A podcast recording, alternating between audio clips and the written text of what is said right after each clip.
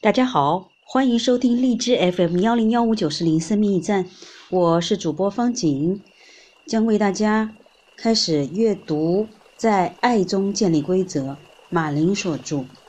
嗯，今天我们看看这书的第一篇。嗯，在怎样成为好父母二，在爱中建立规则。马林著。爱不是无限制，而是有节制。有时为了爱你，反而要放手你。爱不是泛滥，事无巨细，有时也需要允许你伤痛，陪着你挫败。爱不是指责，不是放纵，爱是陪伴中的指引。爱不是同情，不是可怜，爱是一起成长，鼓励彼此的祝福。爱不是让我们成为一体，爱让我们成为一个整体中的两个人。爱不仅仅为了爱你，也为了爱我。爱让我们在了解中去掉偏见，在孤单之外获得温暖。当两个以上的人同时为爱祷告，这个世界就会展现奇迹，而奇迹从来都是为了告诉我们，什么都有可能。前言：太多的时候，父母赢得了和孩子的战争，却失去了孩子的信任；或者父母做了妥协让步，却让孩子失去了自我负责的能力。只有用恰当的方式，同时传递关爱和引导，才能让父母同时收获孩子的成长和彼此亲密的关系。上个世纪中后期，心理学界发现，早期的母亲教育对于孩子非常重要。有人说，摇摇篮的手是推动世界的手。过了十年，心理学界发现，父亲教育也很重要。于是有人说，父亲是孩子成长的天花板。又过了十年。心理学界发现，和谐的家庭环境最为重要。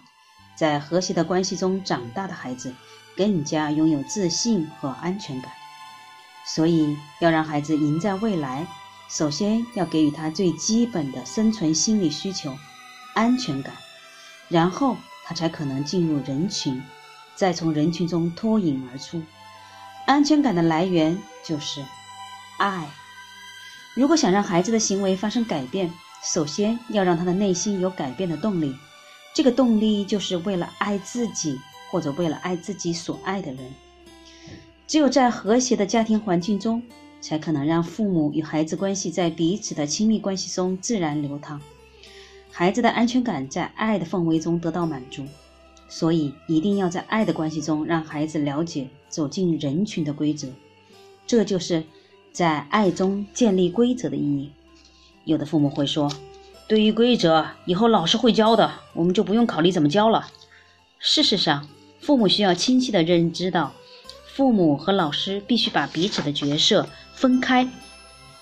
不过，即使即便父母与老师的角色分工不同，也要知道如何配合老师。如何？如果父母可以在爱和规则之间衔接好。孩子就能够在社会关系中获得更好的认知和支配权。然而，父母并不是生来就能做好的，父母也需要花些时间来学习如何教育孩子。理论学习如果失去了具体的技巧，很容易好心办坏事。遇到孩子和家人的误解、失败的沟通技巧，会让父母失去和孩子的亲密连接，导致父母失去引领孩子成长的主动权。而良好的沟通技巧可以让孩子更加享受到父母的关爱，并且愿意接受父母的建议和指导。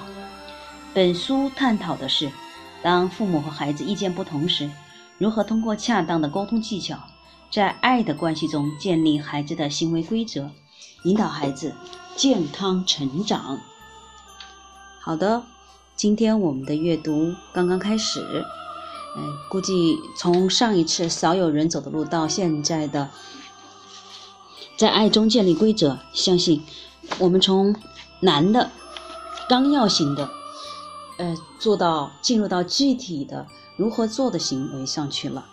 好的，感谢各位的聆听，我们下次再继续。